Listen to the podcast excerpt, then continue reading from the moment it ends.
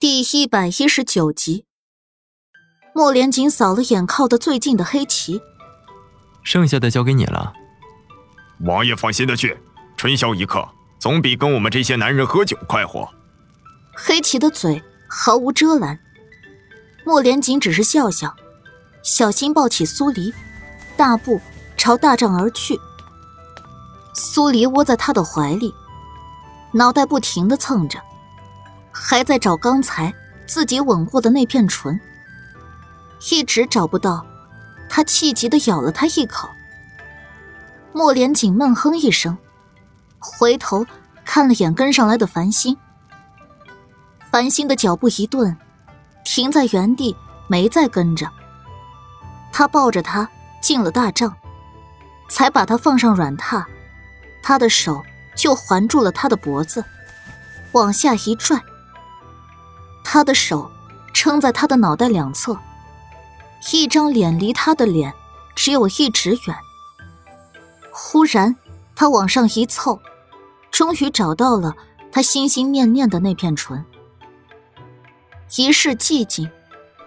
苏黎。莫连锦在一遍遍低喃他的名字。苏黎的意识全无，听不到他的任何声音，一动不动的。睡了过去。莫连锦的手一顿，看着全然没反应的他，哭笑不得。静默了片刻，他才收回手，稳住心绪，没再更进一步。把他搂紧在怀里，下颚抵在他的头顶，闭上眼睛，跟着他一起入眠。第二天。苏黎睡到了日晒三竿才转醒，捂着头，头疼的像是要裂开。四小姐，这是醒酒茶，王爷吩咐人准备的。繁星见苏黎醒了，把茶端了过来，递给苏黎。苏黎坐了起来，把茶喝完，这才觉得头疼的感觉消了一点莫连锦人呢？苏黎环顾了一圈大帐里，莫连锦不在。王爷去看将士操练了。苏黎哦了一声，揉揉依然发胀的太阳穴。昨晚我是怎么回来的？他的记忆只停留在喝酒那，后面发生了什么，他是一点印象都没有。繁星面无表情的看着苏黎。四小姐不记得了。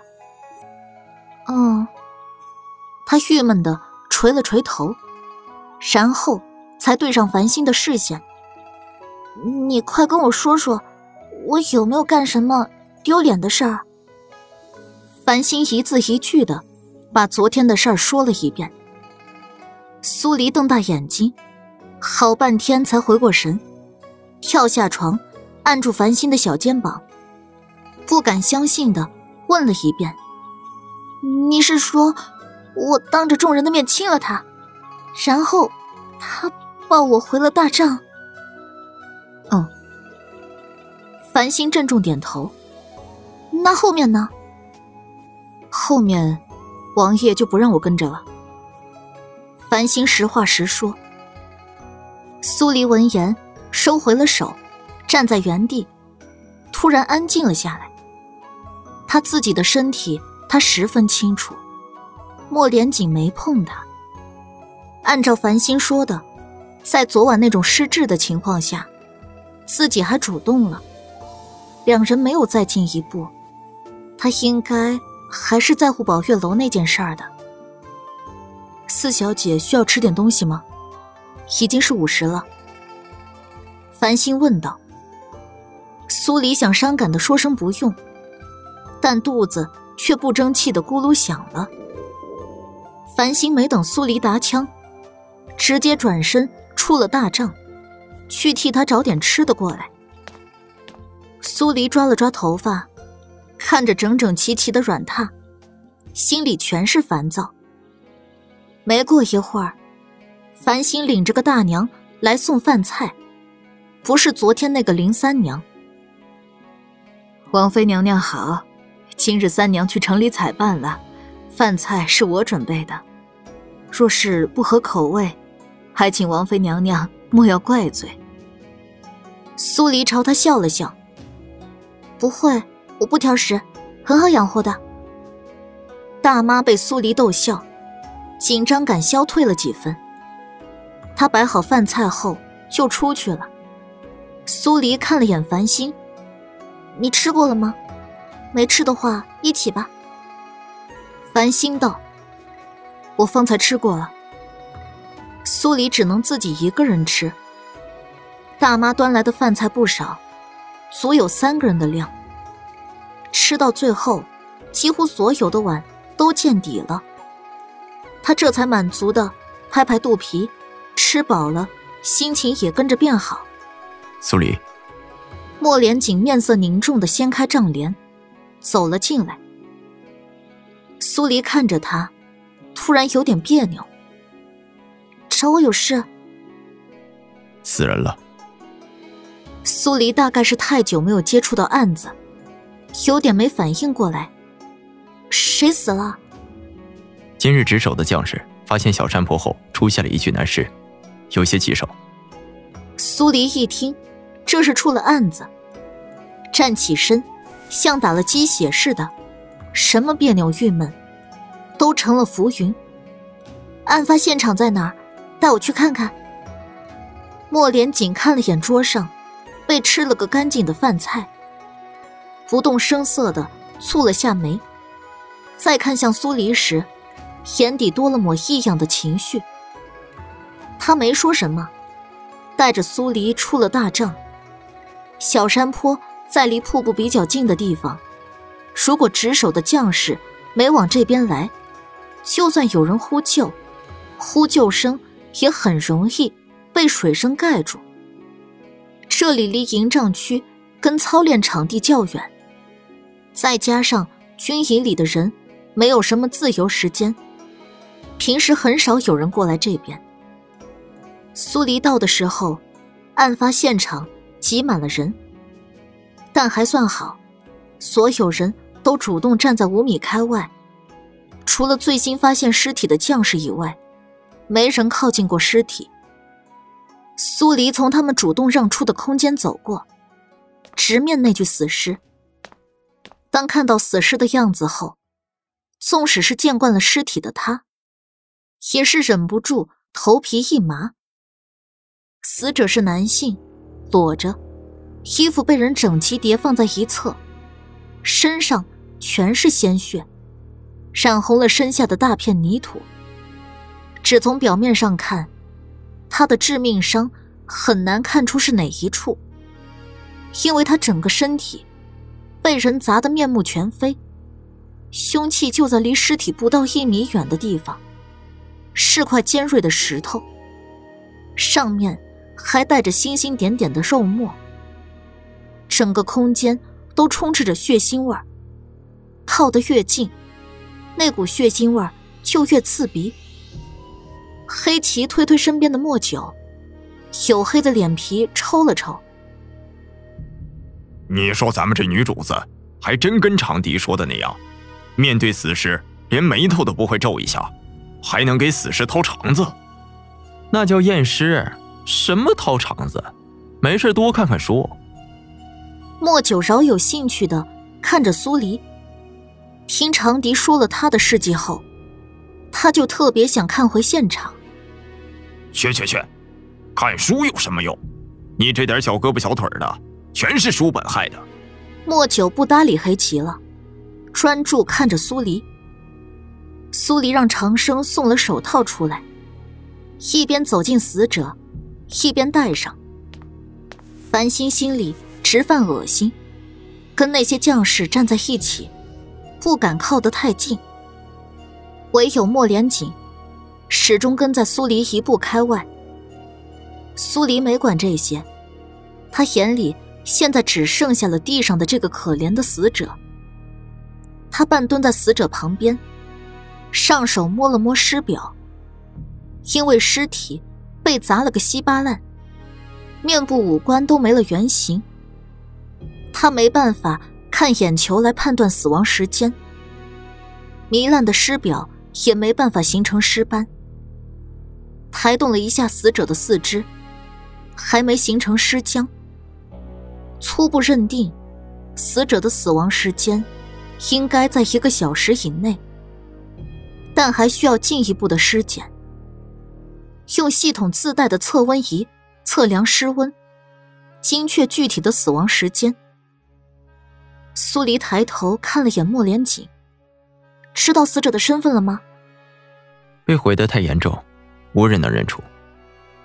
苏黎这会儿已经摸到了死者的右脚，皱了皱眉道：“这人右脚脚踝骨折过，有增生现象。”周围的人闻言，立刻有人道：“我知道，我知道谁右脚脚踝骨折过，是左二营的副千户石城。”有个小将开口回道。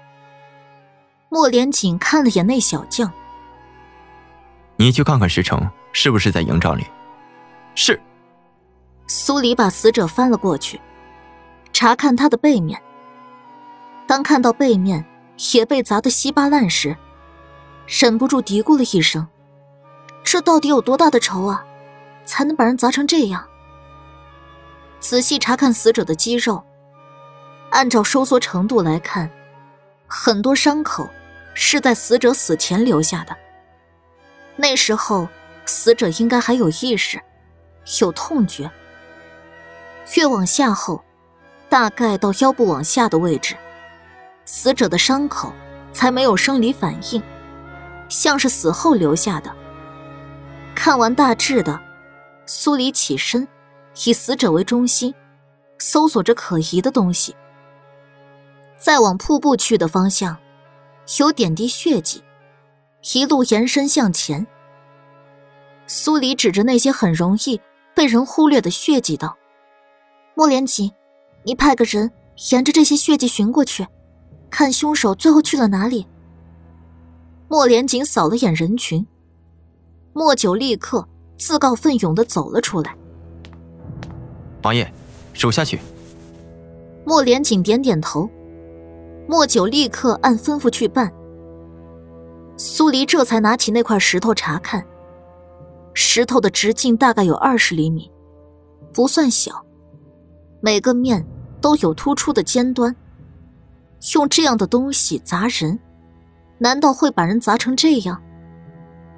对比了一下几次还算清晰的豁口，的确跟石头的尖端吻合。他注意到，石头上面有不少重叠的指印。跟掌印，因为血迹的关系，印记还算清晰易辨。有好几处指印都清楚显示出，凶手的无名指上似乎带了个扳指类的东西。而掌印因为不算大，也不算小，再加上重叠的太过密麻，没办法提取出一个完全的轮廓出来，所以不好分辨。凶手是男性或者女性。王爷，王妃，血滴一直到水潭那边便消失了。莫九回来禀报道。苏黎把石头放下，朝莫连锦看去：“帮我找个地方把尸体抬过去。那块石头是凶器，让人保管好，不要动。还有死者的衣服也原样的带回去。”这回。没等莫连锦吩咐，黑旗直接拍着胸脯道：“这件事由我来。”苏黎径直朝水潭方向走去，莫九在前面带路。那处水潭很深，是由飞流水汇成的，但水潭之外没有溪流，水潭里的水一直没有满溢出来，大概是因为下面通了暗河。像莫九说的那样，血滴到了水潭旁边，就不见了。凶手行凶过后朝水潭而来，是来清理身上血迹的吧？莫九见苏黎不出声，忍不住的问道。